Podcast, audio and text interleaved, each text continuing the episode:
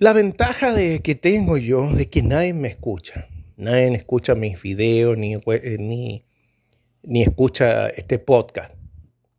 Esa es la ventaja.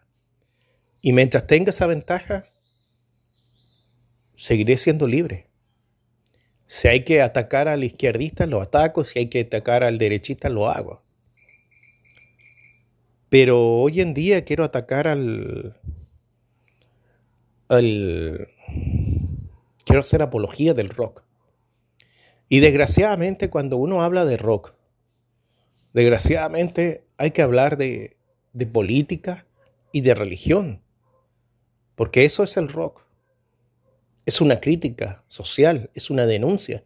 Ya lo venían haciendo, el, padre del rock es el blues, y antes del blues el, el gospel, y ya venían diciendo sus canciones, libéranos, queremos el libro, y eso eran los esclavos negros, entonces eh, no, no, no hay forma de, decirlo. Y por eso se inventó el blues y después evolucionó a rock and roll. Y después del rock and roll empezó, le quitaron el roll y quedó rock nomás. ¿En qué momento le quitaron el roll? No sé.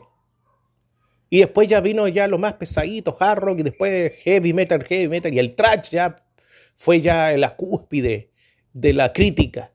El trash viene del punk, que el punk también es un anarquista, pero el punk es, eh, es desenfrenado, es como quien dice, él no le gusta nada, por decirlo así, por decir una palabra para que me entiendan. Pero el trash no, el trash ya es, de por sí es una crítica social hacia la política y hacia la religión. Y es verdad, la política y la religión dividen, ni hablar del fútbol. El fútbol es lo más asqueroso que hay.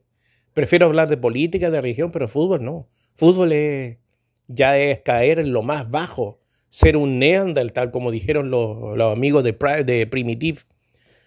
Ser un neandertal o, o antes, volver a la involución.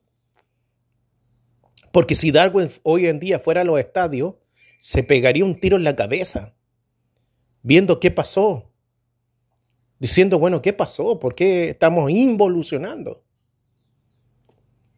Entonces, eh, cuando dicen, no, en este grupo no se habla de política, ni de religión, no sé qué clase de rockeros y metaleros son. Porque el rockero y metalero, sus canciones hablan de, de política y de religión. La política siempre ha sido corrupta y la religión, ni hablar, dominadora.